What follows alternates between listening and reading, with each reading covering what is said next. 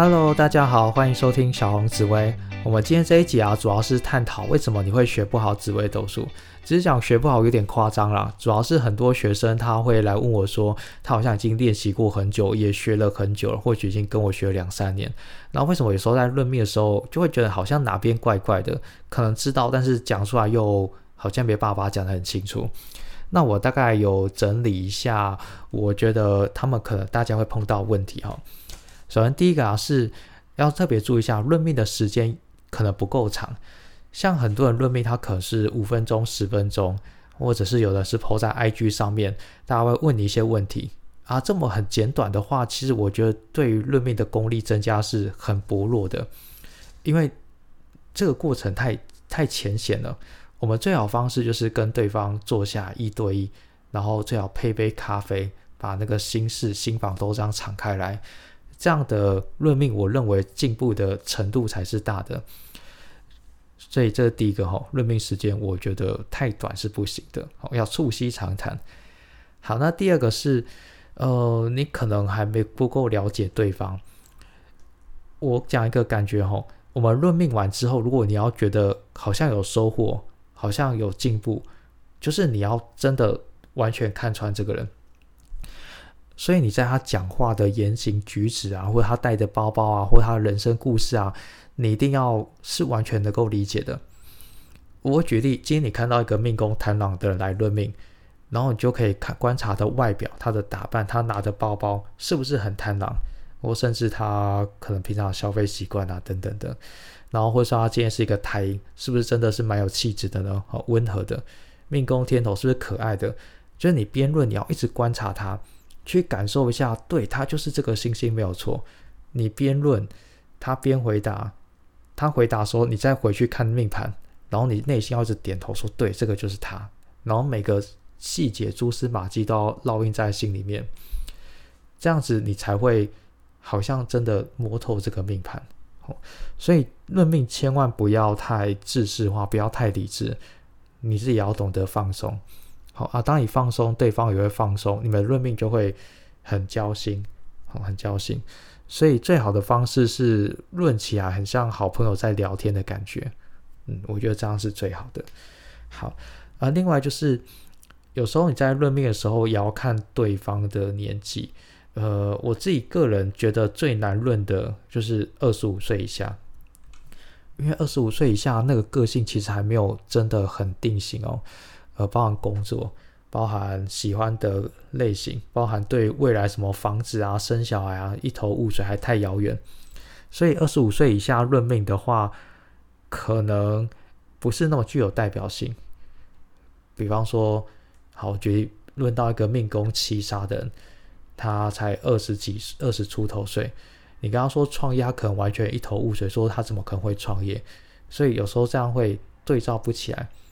那结论就是，太年轻的话，可能跟命盘不像是正常的。那你也不要太责怪自己，是不是哪边好像没有看到？对我比较喜欢是至少三十岁以上，因为可能会真的知道自己喜欢什么样类型，知道自己什么样的工作，而且经济状态也都该稳定就要稳定，所以那个命盘论起来比较有指标性。好，所以重点二啊，为什么有时候论？那个紫微斗数好像有些地方会卡住，就是可能对方太年轻，好啊，这也不是你的错哈。那第三个是我看过很多学生呃论命的时候也很认真，都会把讲义带在身上啊，包含如果上我课的，我都会发一个小小册子的档案给你们嘛，哦，就是有点像小抄嘛，对，给大家复习用的。有时候论命会把那个拿出来，啊，边看边论命，一开始。这样是很好的，可是不能一直都这样子，因为一直都这样的话，会把你想讲话都说住，你永远讲来讲去就那个样子。我比较推荐，可能你在论命的前期，或许前前五十张命盘，你可以拿讲义出来，可以拿那个小册出来，但是接下来你就把它收起来，你要用自己的脑袋去讲。有时候你就会发现，哎，你突然想到一些。额外想到的那个可以描述的地方，比方说你这次论命多想到一两个可以讲的，那下次论命也想到一两个，你这样论十个，是不是就想到十个？到最后你就可以滔滔不绝的，可以畅所欲言。呃，我的感觉是这样哈。如果你拿讲一讲论命，可能很快就结束，因为不知道讲什么，或许五分钟、十分钟就没得讲了。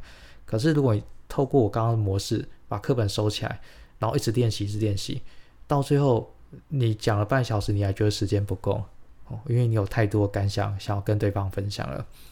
所以练习看看能不能把那个讲义收起来，然后论命哦。五十章之后，论五十章之后可以把它收起来，然后再继续努力论到一百章、两百章，哇，那你应该蛮会论命的哦，而且你会研发出自己的特色。像我觉得很开心的地方是，我教的学生蛮多，但每个学生他论法都有自己的特色啊，甚至他们论的点，我觉得到法却也是我没有想到的。呃，这个叫教学相长了，所以我很喜欢教学，就在这边。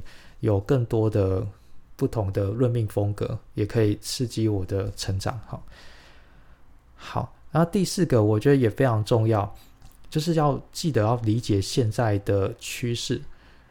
像不知道大家有没有听过，就是你去外面找年纪很大很大的老师算命，有些老师他讲话比较直，或是比较传统嘛，说啊，你这个不要结婚啦啊，你这个去做业务来这做。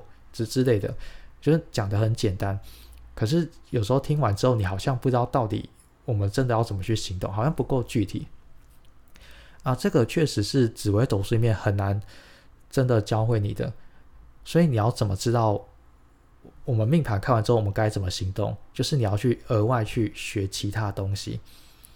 呃，我举例哈，我命盘上不是什么田宅宫吗？财帛宫。好，那如果今天你知道田宅宫很好。那要怎么做？买房子吗？但你知道怎么买房子吗？不知道，所以你要去研究房地产。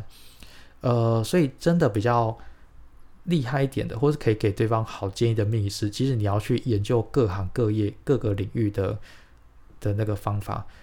比方说，对方你要建议对方买房子嘛，那你刚好又有学房地产，所以你可以指导他一下，说，哎，你要买预收，还是可以考虑哪些地点？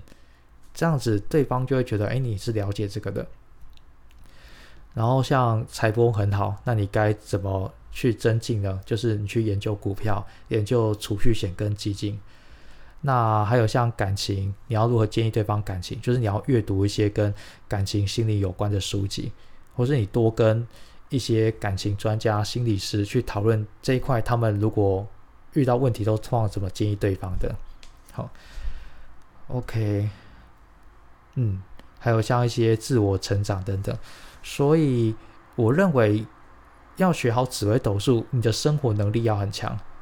你可能会理财，你会懂得如何跟家人沟通，你可能对房地产一点点小研究，你知道如何去学东西，你也知道目前的工作有哪些科技是主流的，哦，它需要具备什么样能力，都了解的话，我觉得你就是一个很全面的，不仅是命理师，而且是一个人生的咨询师。我觉得这个还蛮好的，嗯，而且也可以给对方留下一个很好的印象哦。好，所以我综合一下上面讲的那四点哈，第一个就是论命的时间要够长，至少要三十分钟，好，三十分钟。第二个是你论完之后一定要对对方的个性是很有感触的，好，很有感，这样你才有进步的感觉。第三个是你要开始练习把。讲义跟课本收起来，然后尝试跟对方论命，然后每次论命啊都要增加一些你额外想到的呃一些内容在里面啊。如果想到就可以赶快用笔把它记下来吼，变成你自己的论命的内容。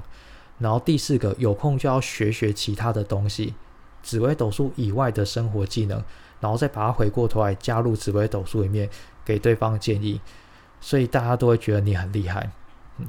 呃，所以其实命理师是需要斜杠的哦。你越斜杠，大家就会觉得你跟一般命理师的程度那个感觉是更不一样的。好，好，大概以上是这些。好，以上是这些给大家做参考。那今天这一集就到这边了啊。有空的话，我可以跟大家分享一下那个感情之间的事情要怎么去给对方做建议。好，好，我们今天就到先到这边哦，谢谢大家，好，拜拜。